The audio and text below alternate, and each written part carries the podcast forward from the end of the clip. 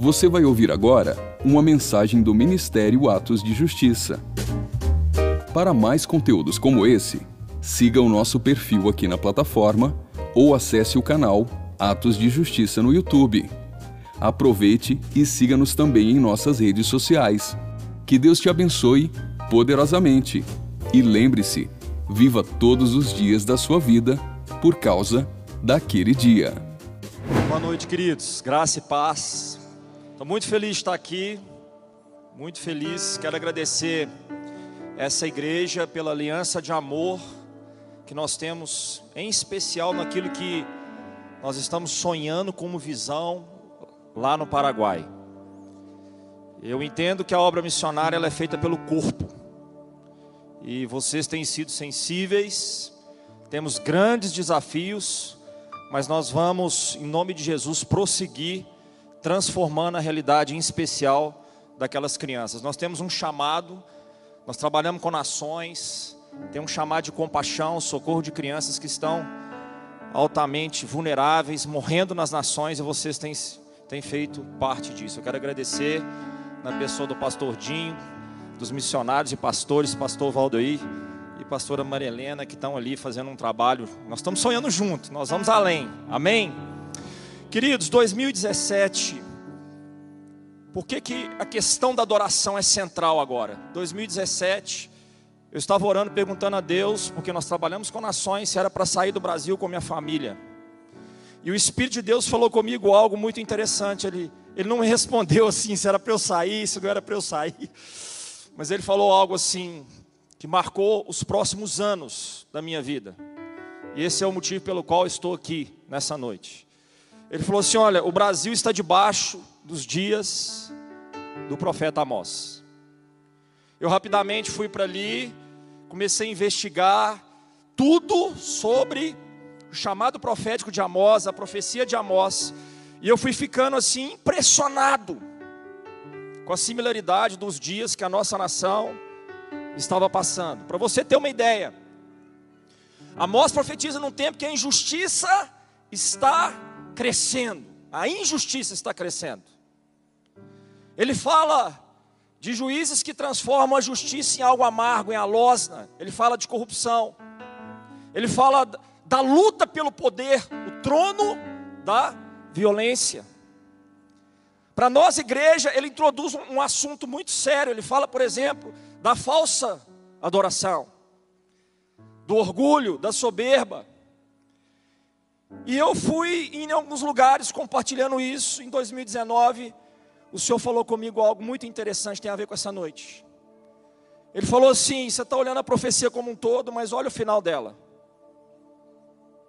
E o final da profecia de Amós fala de algo muito poderoso, cara. Ele fala que ele iria restaurar o tabernáculo caído de Davi. Em tempos de injustiça, escute, você precisa entender.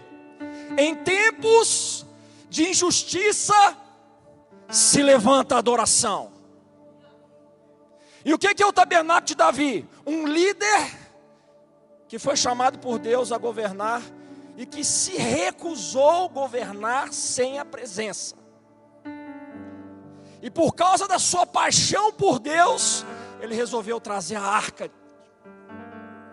e ele prepara um lugar para essa arca, faz uma tenda para ela, uma tenda para ela e uma tenda para o seu trono. Você já sabe a história, ele traz essa arca. E quando ele faz isso, querido, profeticamente, Davi passa a andar na frente, porque a adoração faz isso. A adoração sempre vai te levar a andar uma estação na frente. Davi estava nos dias da lei, mas ele operou conforme a graça. A adoração faz isso, queridos. Então, quando ele trouxe isso, Deus então ungiu, não para operar num sacerdócio levítico, mas um sacerdócio segundo a ordem de Melquisedeque, sacerdócio real. É diferente, é, é, é um novo nível. Você tem a questão sacerdotal, você intercede, você se compadece, você ora pelas pessoas, você. E o brasileiro tem muito disso. Mas também tem uma outra perspectiva, que é a realeza. Líderes que são chamados a andar debaixo do governo do Espírito. E um dos pontos centrais, queridos, que, que a adoração vai fazer, está fazendo nesses dias, quebrando esse espírito que tem afrontado a nossa nação. Que espírito é esse? O espírito de Jezabel. Uma das coisas que a adoração faz é que ela vai te levar a um novo nível também de revelação da paternidade de Deus. Onde é que está escrito isso, pastor? Hebreus capítulo 5, versículo 5. Está falando da ordem sacerdotal de Melquisedeque. Assim também Cristo, a si mesmo não se glorificou para se tornar sumo sacerdote, mas o glorificou aquele que lhe disse: Tu és, Salmo 2, versículo 7, Tu és meu filho, hoje eu te gerei. Então, uma das coisas que a adoração está fazendo hoje, primeiro, ela, ela vai te lançar numa, numa estação na frente. Segundo, ela vai levantar o seu sacerdócio real. O que é um sacerdote? Um sacerdote é aquele mediador que se coloca diante do Senhor a favor de outros. Mas nós somos chamados não andar conforme o sacerdócio levítico.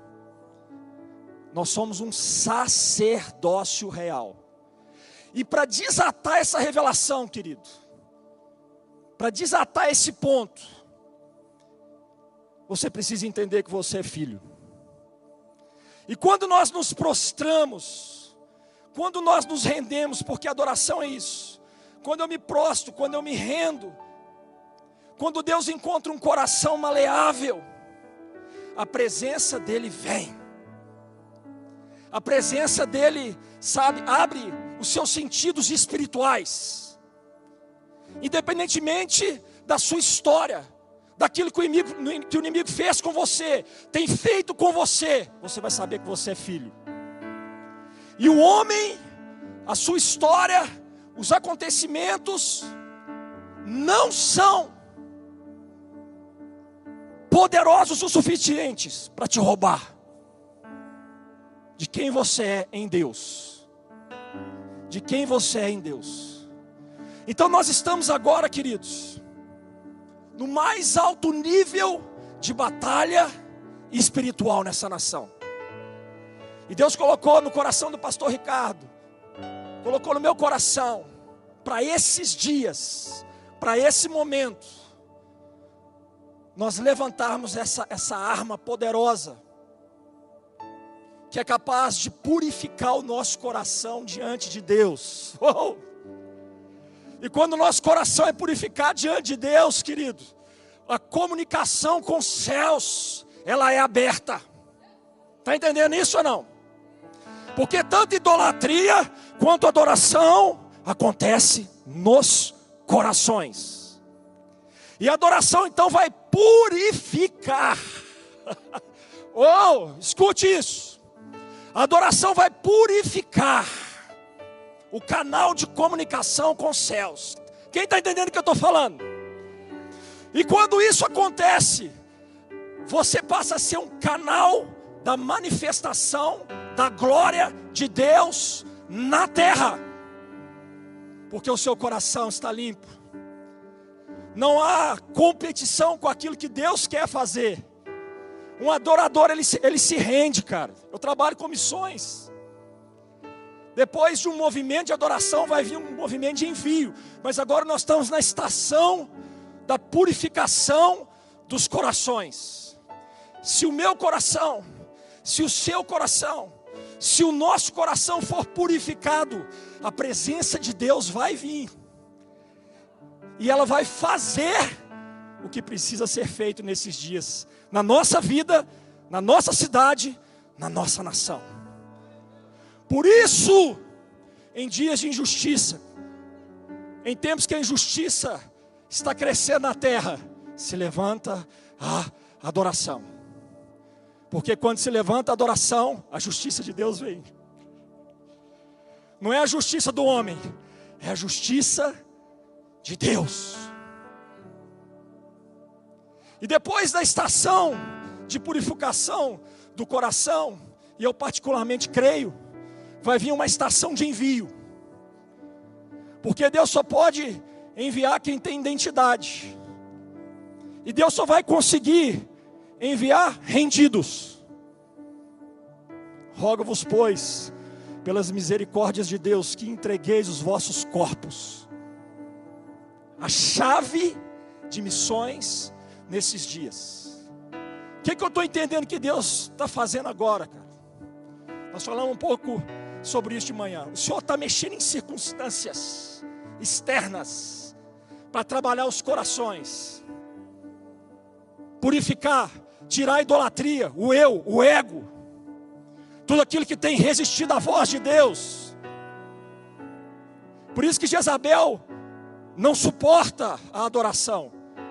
Por quê? Porque na adoração não é a alma que manda, a alma é suprimida. Quem governa é o Espírito Santo de Deus. Oh! Por isso que Deus está chamando os quebrantados, Deus está chamando os rendidos para essa guerra, Deus está chamando aqueles que se rendem, Deus está chamando aqueles que se prostram, Deus está chamando aqueles cujo coração se apresenta para ser transformado. Amém, queridos? Uma das, adoração, uma das definições de adoração que eu mais amo é quando Deus encontra um coração rendido para nos transformar, nos fazer mais parecidos com Jesus. É isso que Ele quer fazer nesses dias. Então nós estamos no momento, queridos, chave. Tivemos um tempo hoje à tarde. Se você não foi, cara, eu, eu tive eu tive uma vontade de ficar ali. Desculpa. Eu não queria ir embora. Fomos tremendamente abençoados com a presença de Deus. Mas eu quero te desafiar a ir além.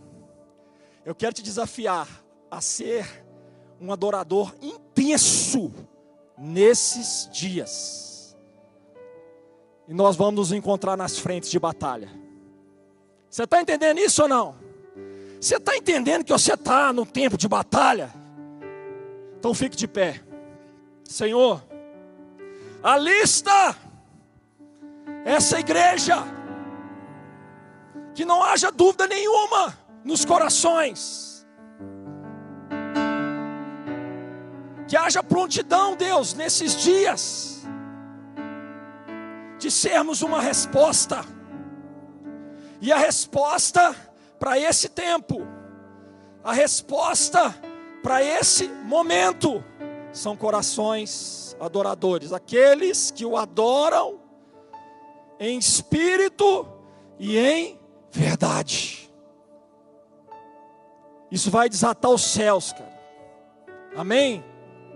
Fala assim com o Senhor: Senhor, eu me rendo, eu me entrego, seja feita a Sua vontade na, na minha vida, eu me prostro diante do Senhor e declaro que eu confio totalmente em Ti e me rendo para receber níveis da Tua presença mais significativos nesses dias.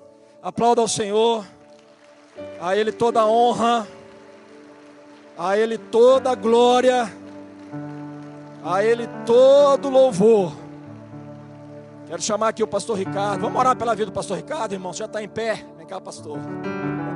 Ora pela minha vida também. Nós estamos juntos aí nessa, nessa jornada. Cremos e estamos vendo que Deus está fazendo grandes coisas. Estenda a sua mão aqui. Nós ainda vamos para algumas capitais. Deus tem nos dado favor. Estamos assim convictos que essa é uma direção da parte do Senhor e agora você tem uma responsabilidade. Você ouviu. Você não pode ser só um coadjuvante. Você ouviu, cara. E se você ouviu, diante de Deus e do mundo espiritual, você não tem mais desculpa. Você vai ser cobrado. Amém?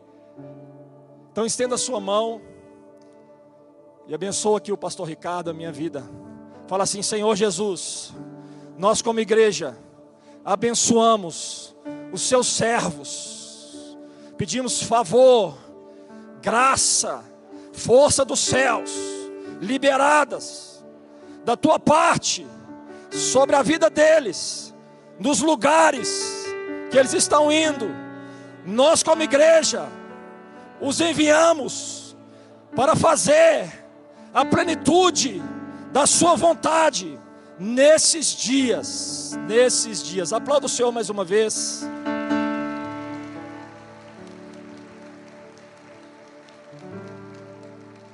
Aleluia, pode se assentar, queridos.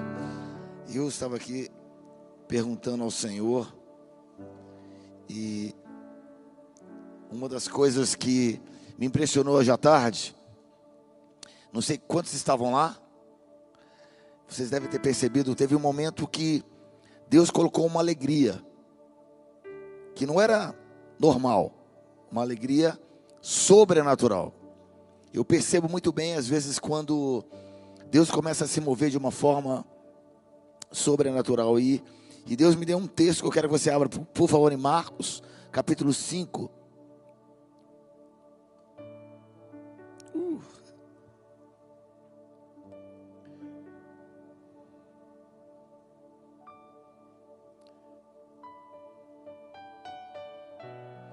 Enquanto Jesus estava falando, chegaram algumas pessoas na casa de Jairo.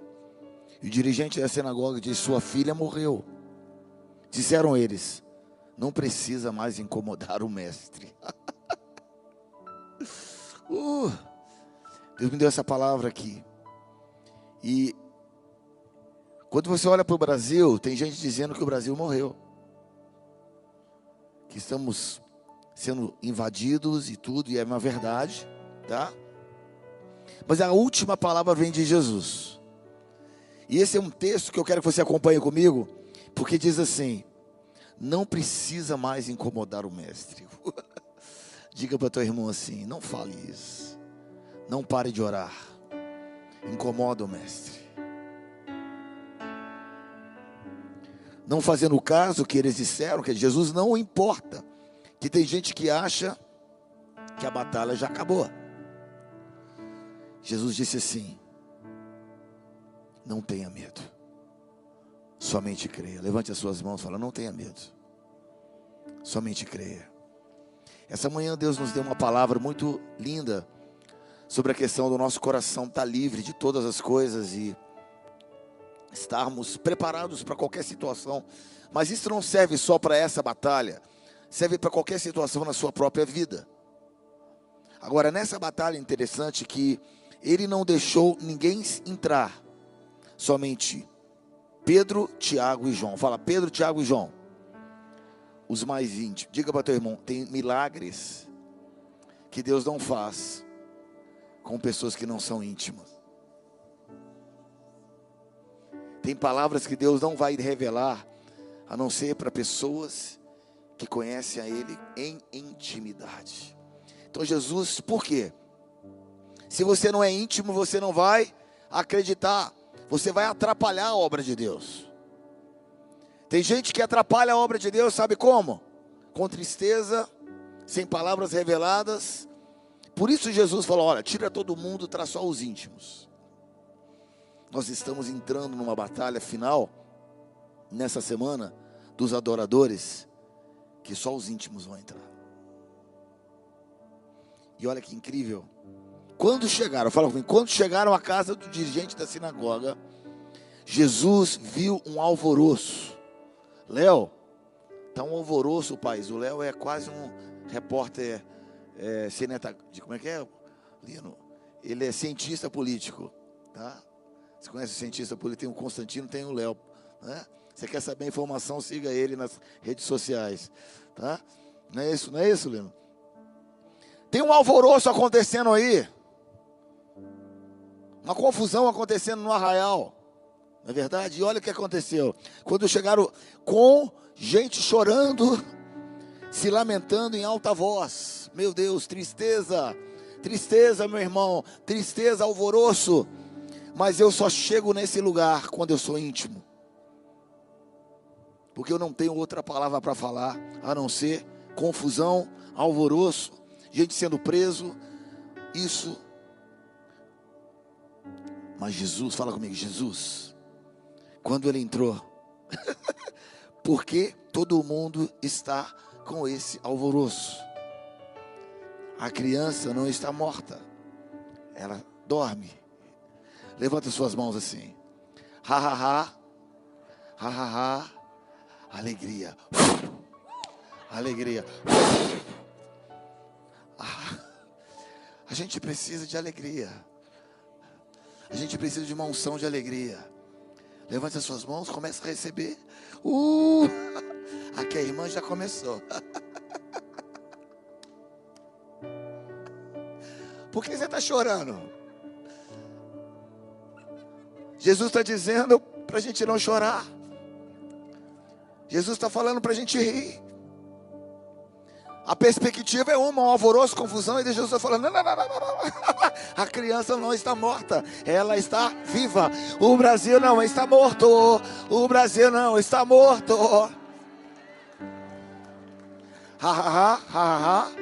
Ele está dizendo assim: ela dorme, ela só está dormindo. E olha que coisa mais linda nesse texto, queridos. O que acontece depois? Mas todos começaram a rir de Jesus.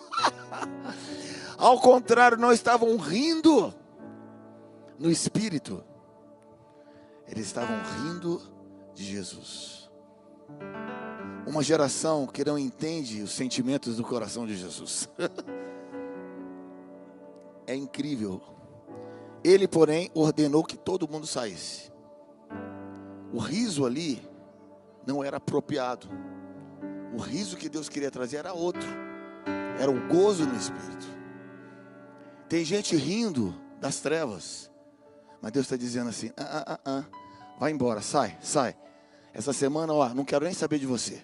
Essa semana você não vai entender. Eu vou fazer uma obra com os meus íntimos. Levanta aí, tem alguém que é íntimo de Jesus? Eu vou fazer uma obra na sua vida, eu vou botar um gozo no seu coração. Querido, essa palavra Deus me deu essa tarde ali na praça. Veio um gozo no meu coração que eu não estava tendo.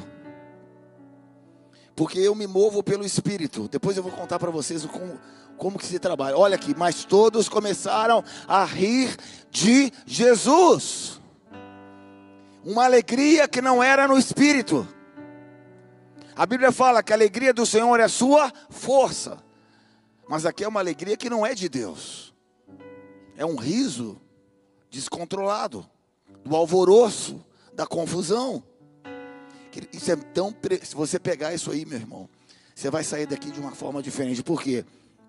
Ele poder, ele mandou tirar, porque Deus, ele cria os ambientes certos. Jesus não pode operar sem os ambientes proféticos corretos. É sempre assim. A operação de Deus, ela precisa estar nos ambientes certos.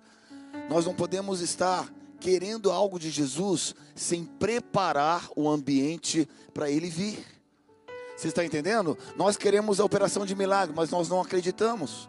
Nós queremos que Deus faça, mas nós não esperamos, nós não preparamos a base eu vou fazer uma pergunta meio ridícula aqui. Tem algum agricultor aqui? Gente que trabalha na área de agricultura? Tem aí gente, não é? Olha, a pessoa tem que o quê? Tem que acreditar na fé. Não é? a gente estava falando sobre isso? É a mesma coisa, a gente quer um mover de Deus. Mas a gente não ara a terra. A gente não prepara a terra. A gente não espera e coloca a semente. A gente não espera a chuva. Olha que eu não entendo nada disso. Mas olha aqui. Os discípulos que estavam com ela, ele entrou onde se encontra. Tomou, tomou-a pela mão e disse: Talita, come. Levanta-te. Imediatamente a menina que tinha 12 anos de idade levantou-se e começou a andar.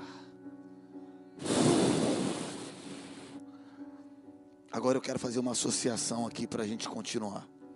Uma geração, 12 anos. Pouco tempo atrás, pouco tempo antes, momentos antes, uma mulher com fluxo de sangue durante 12 anos. Ela não conseguia ser curada. O tempo de vida daquela criança era um tempo de morte. Enquanto Deus, ele cura uma geração, ele toca outra geração. Enquanto ele faz uma cura em uma geração, ele gera uma outra geração. Enquanto ele está trazendo alegria numa geração, ele restaura a outra geração. É o encontro das gerações, está em Esdras, quando houve uma restauração do altar, do templo. Os mais velhos se alegravam, aliás, os mais jovens riam e os mais velhos choravam. Os mais novos estavam alegres mas os mais velhos choravam de alegria. Há um misto de sentimentos. O que Deus Jesus está dizendo é o seguinte: as gerações se encontram quando eu me movo. As gerações se encontram quando eu me movo. Sabe, queridos, Deus está para se mover nessa nação eu sinto uma alegria, eu sinto um mover do Espírito Santo, eu sinto um poder do Espírito Santo e Deus está dizendo assim: eu não sei se você vai rir ou você vai chorar, mas Deus está para se levantar sobre essa nação, e nós vamos ver algo sobrenatural. Ele vai pegar essa criança pelas mãos, que significa o Brasil, e vai dizer: levanta-te, levanta-te. Uma geração inteira se passou uma geração inteira existe, ele está dizendo: ah, enquanto eu curo os jovens, eu vou curar os velhos. Enquanto eu toco uma geração de 12, eu vou tocar aquela outra geração que estava sangrando de 12 anos de idade, por 12 anos. E ele disse: essa alegria é o gozo do encontro das gerações. Quando as gerações se encontram. Quero dar um testemunho, eu ouvi isso um homem de Deus chamado Bill Johnson, não sei quantos já ouviram falar. Bill Johnson é o pastor da Bethel Church na Califórnia. Ele disse que uma vez ele ouviu uma história na Califórnia, na, aliás, no, no Canadá, de um Boeing, um Boeing 737 que perdeu as duas turbinas. Imagina, você está num avião, Campo Grande, São Paulo, as duas turbinas param de trabalhar. E aí o piloto ficou desesperado e todo mundo lá gritando. E aí ele disse assim: calma, calma. Porque o piloto não apenas ele era piloto de avião, mas ele já havia aprendido. Isso é um testemunho real que aconteceu no Canadá, tá, queridos? Não estou contando o testemunho dele. Disse que ele pegou o avião, como ele não era apenas piloto, ele também era piloto de asa delta. Ele aprendeu as termais. As termais são as camadas de vento entre as nuvens. E ele aprendeu a fluir e a navegar o asa delta, porque quem pula de asa delta sabe fluir e sabe navegar através das termais. Ele pegou aquele avião e começou a andar pelas termais. Ele começou a flutuar pelas termais. Um Boeing 747, cujas duas turbinas haviam queimado.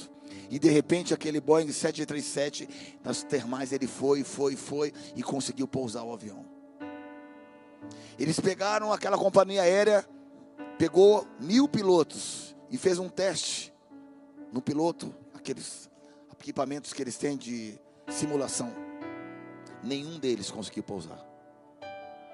Só aquele que sabia fluir nas termais. E vem uma pergunta agora: essa geração que não souber andar no espírito, não vai saber pousar o seu avião. As termais, sabe o que são as termais? O vento do Espírito. Levante as suas mãos. É todo aquele que é nascido do Espírito. Não sabe para onde vai, nem para onde vem. O vento sopra e ele é flui. Ele está aqui, Deus fala, vai para lá, ele vai, vai para cá, ele vai.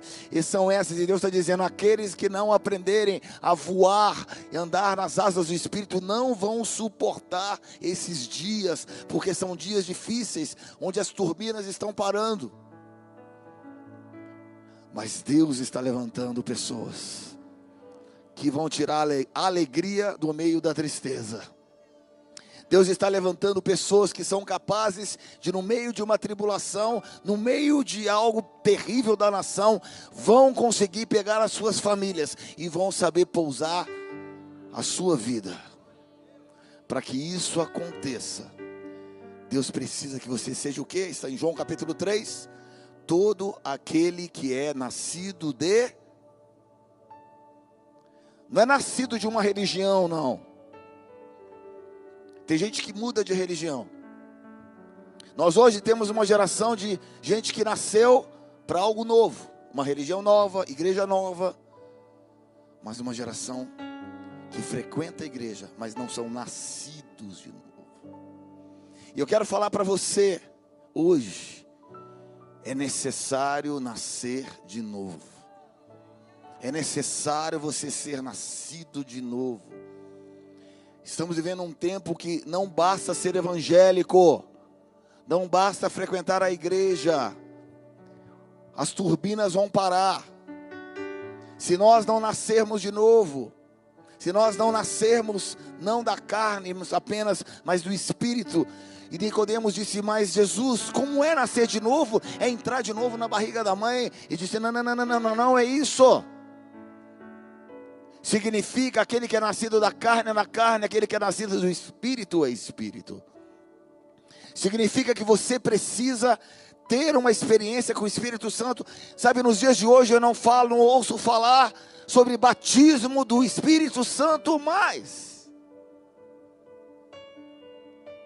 A gente fica, não, não, não precisa mais, nós estamos tão confortáveis.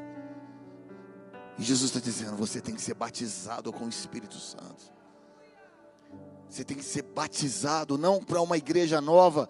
Tem tanta gente hoje, sabe? A gente tem que evangelizar o povo dentro de igreja. Eu quero saber se você é nascido de novo. Eu quero saber se o Espírito Santo pode pegar você e levar para onde ele quiser.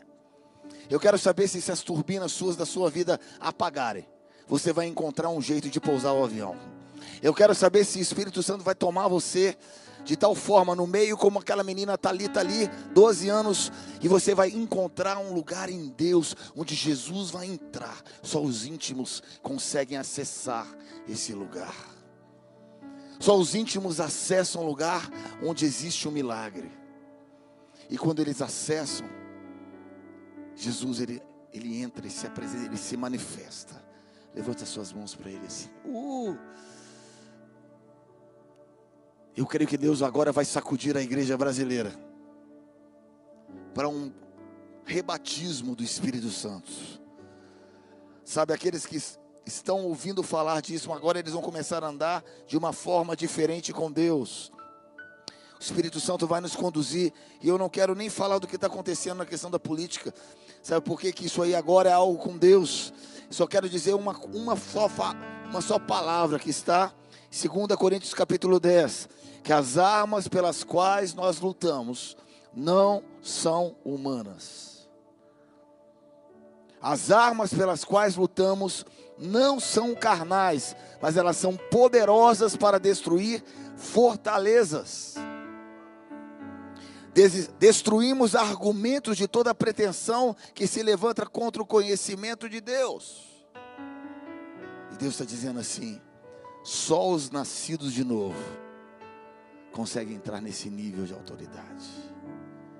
Só aqueles que nascem no Espírito. Essa manhã eu falei um pouco sobre o ministério profético. Eu quero falar agora essa manhã sobre identidade. Fala comigo, identidade. Identidade de um homem que nasce de novo. Verdadeiros líderes são pais espirituais que valorizam o coração de Deus, não tem medo do que seus liderados sejam maiores do que ele. Aí você já vai embora metade das igrejas no Brasil.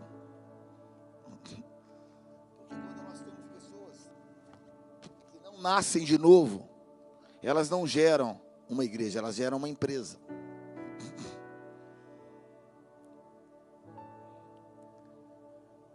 O reino de Deus não é feito pela carne, mas é feito pelo Espírito. Eu sei que eu posso falar com liberdade porque eu conheço o pastor Dinho, eu vejo o coração, eu vejo como vocês se movem aqui na igreja. Deus está dizendo assim: pais espirituais.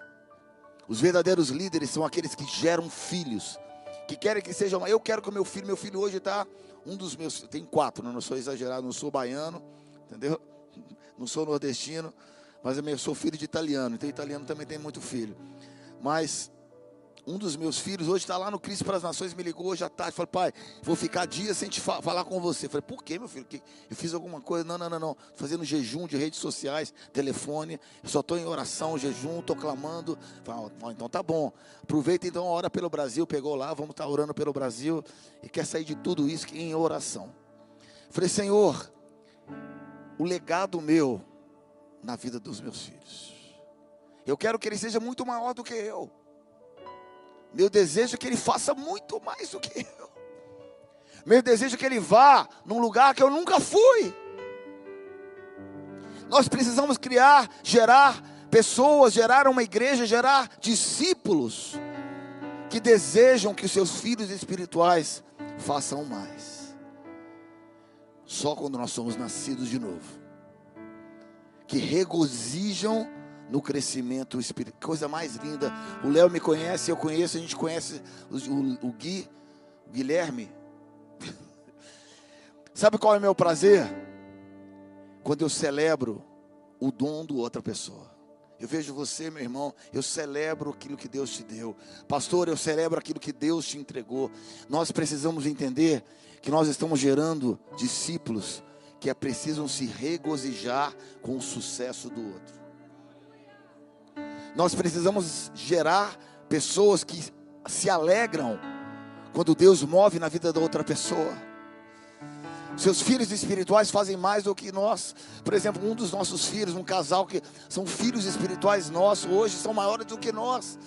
Né? Estão bombando lá no sul do Brasil, Thelma, Viviane e Martinello. Eles foram filhos nossos no clamor durante sete anos gerados dentro do nosso contexto, e Deus levou eles de volta, porque eles são de Santa Catarina. Hoje, ah, bombaram uma igreja de 4, 5 mil membros em Criciúma, estão explodindo no país inteiro, falando para mulheres. Eu vi congresso de mulheres e tudo mais, e Deus fazia. Meu Deus, que é isso? Deus falou, filhos que fazem mais do que você.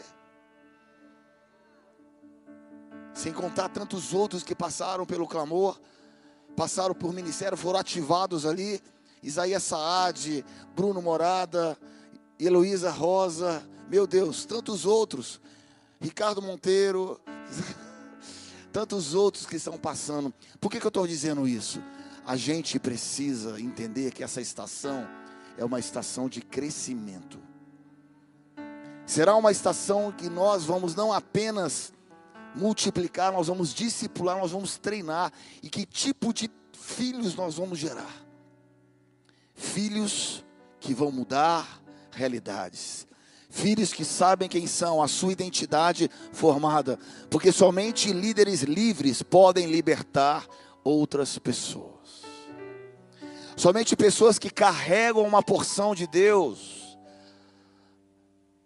um depósito de Deus, um oráculo de Deus, uma unção de Deus, pode tocar a vida de outras pessoas. Somente líderes que perderam o controle para Deus experimentam do fruto do governo de Deus.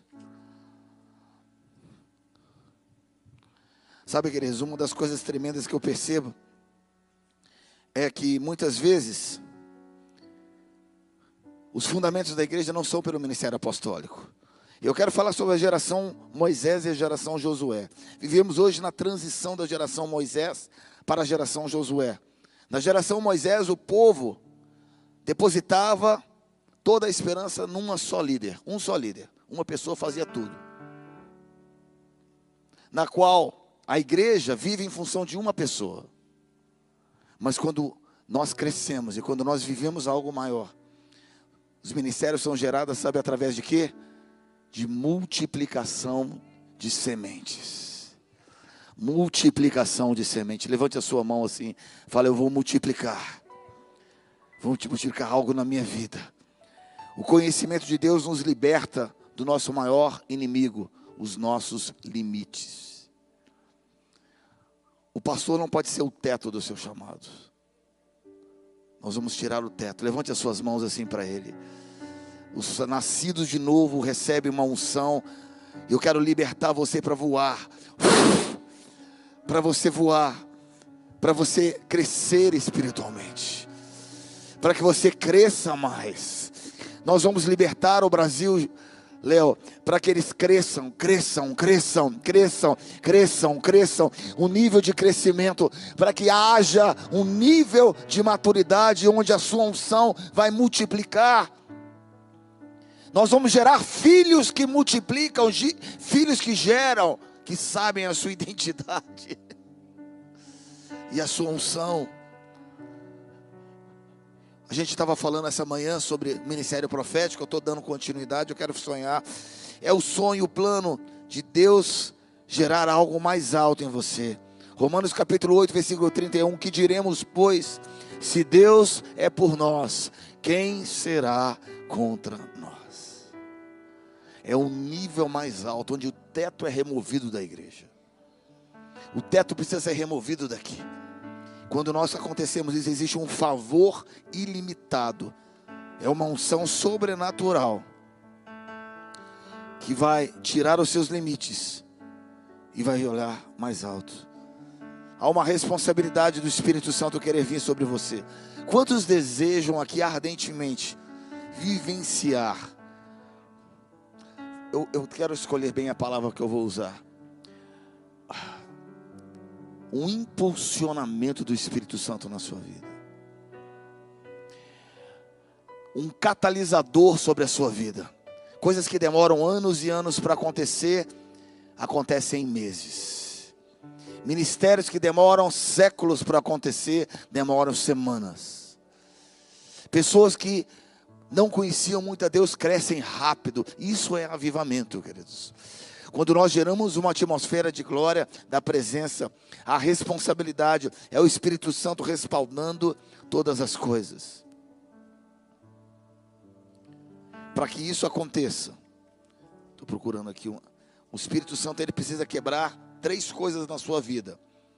Primeira dela, concupiscência dos olhos. Fala comigo, concupiscência dos olhos.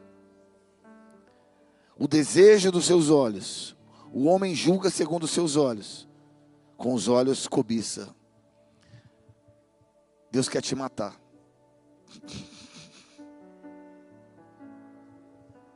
Deus quer matar tudo que é seu.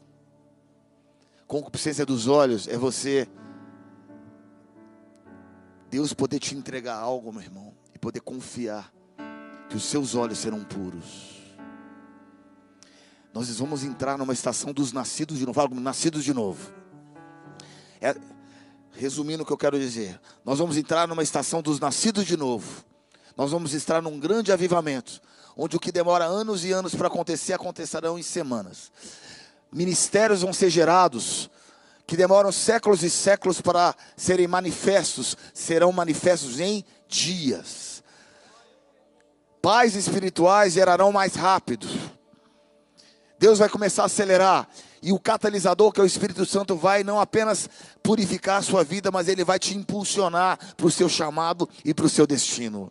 Em contrapartida, o Espírito Santo está dizendo assim: Mas eu preciso dos seus olhos, eu preciso que você deixe de cobiçar e se renda, se renda, se renda. Segundo lugar, ele diz: soberba da vida. eu vou te confiar um grande chamado. Quero que você seja maior do que eu. Mas o seu coração precisa estar livre da soberba da vida. Tem pessoas que têm dinheiro, mas têm soberba. Miqueias capítulo 6, versículo 8, diz assim: a pergunta era: o que, que o, senhor, o senhor é bom? E eu fiz uma pergunta: o que, que o senhor deseja da minha vida? Ele falou três coisas, como um tripé tripé. Se tirar uma perna, cai as duas. Eu quero que você pratique atos de justiça.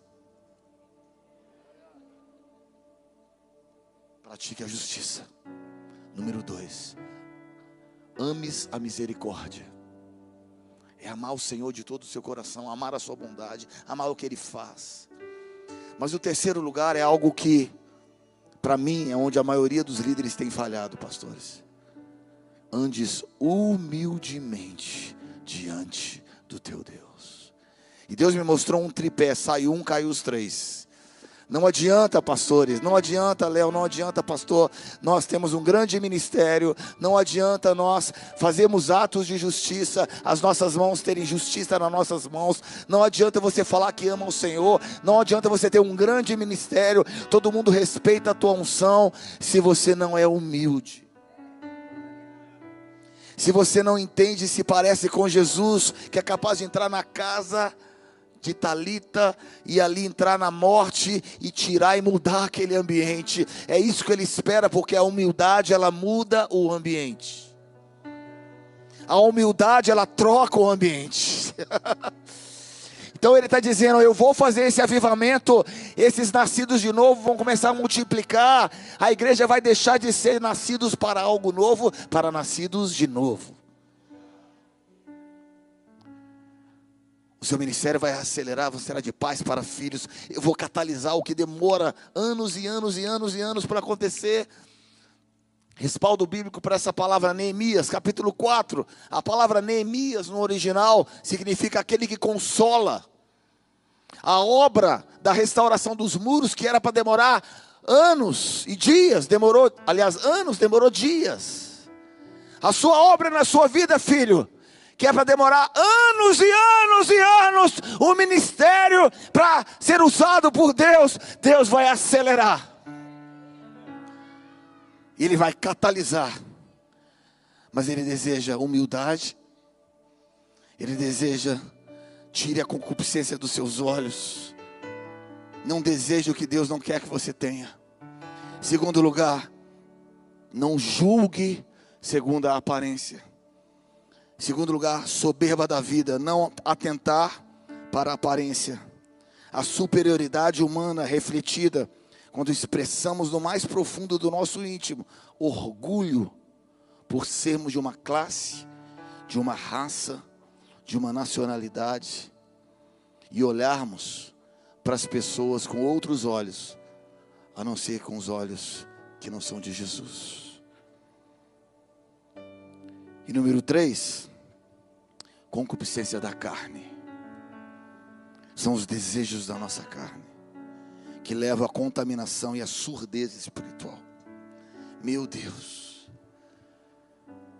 Sou pobre, humilde, pecador, meu irmão, mas eu tenho um conselho para te dar. Um homem que já passou por 25 anos de ministério, que já viu grandes homens usados por Deus hoje anulados, envergonhados paralisados, continuam aí com o seu ministério, mas não tem relevância, não tem porção de Deus. E o que eu sempre falo para Jesus, Jesus, me tira o ministério, mas não tira os seus olhos. Não tira, eu posso deixar de ministrar, mas eu não quero perder o foco dos seus olhos. Eu quero sempre olhar para o Senhor encontrar, me encontrar com seus olhos. Eu quero sempre olhar dentro dos seus olhos e enxergar um sorriso, uma alegria. Não me importa se eu tenho que parar de pregar, não me importa se eu tenho que estar nos canais de comunicação, não importa quantos seguidores eu tenho, o que me importa é se o Senhor, eu ainda te sigo. E o Senhor me diz assim, filho, filho, Quantos começaram com você ou quantos andam com você? Que hoje tem um ministério grande e relevante. Pá! Mas você olha para dentro, onde está a unção? Onde está aquela inspiração de anos? Onde está aquela fonte, pastor, que jorrava? sabe? Canções, palavras, inspiração. Você está me entendendo o que eu estou dizendo? Aonde está? Onde está? Aonde está? Ah, não, passou. Passou. O fogo só aumenta, cara. O fogo não para de arder 24 horas no altar. Sabe, eu não quero terminar a minha vida daqui muitos anos, espero ainda, e sabe, perder o meu fogo, perder a minha paixão. E Deus está dizendo: muitos perdem por causa da soberba da vida, por causa da concupiscência da carne, por causa da, da falta de humildade, por causa do orgulho, por causa da presunção, por, sabe, são usados por Deus, foram nascidos de novo e agora perderam os seus olhos, não conseguem encontrar mais com os olhos do Senhor, seus olhos são furados e de repente Deus me lembra de um homem que marcou a história, o nome dele era Sansão. Nazireu, chamado desde do ventre da sua mãe. Chamado para ser um nazireu. Nazireu não podia beber bebida forte, quer dizer, ele não podia se dar-se a sensualidade, concupiscência da carne. Segundo lugar, ele não podia cortar o seu cabelo. Significa o quê? Ele não podia deixar de ser diferente, soberba da vida. Terceiro lugar, que ele não podia tocar em nada que era morto. Significa o quê? Seus olhos se perderam nas coisas dessa vida. E ele foi chamado e de repente ele brincou com a unção. Ele brincou com a unção nasceu de novo, mas brincou com unção, começou a brincar. Não, não, não, não tem problema, não tem problema eu mexer com isso aqui. Não, pastor, não tem problema eu ser corrupto um pouquinho. Não, Senhor, não tem problema eu brincar na sensualidade. Não tem problema eu ter alguma coisa aqui escondida. Não, não tem problema. E de repente Sansão, pegam ele, cortam o seu cabelo, ele dorme. Primeiro ele dorme com Dalila, ele conta o seu segredo. E sabe o que acontece com ele? Seus olhos são furados. Ele perde a unção. Hoje nós temos uma geração de líderes com os olhos furados. Uma geração que se perdeu na concupiscência dos olhos, soberba da vida e concupiscência da carne. Eu estou aqui para te falar, vamos, nós estamos gerando um novo nível de líderes. Quando temos a ousadia e firmeza, quando sabemos quem somos, nós fazemos parte de uma geração que queima e queima e queima e queima. Feche seus olhos por um momento, queridos. Seus olhos não podem ser furados.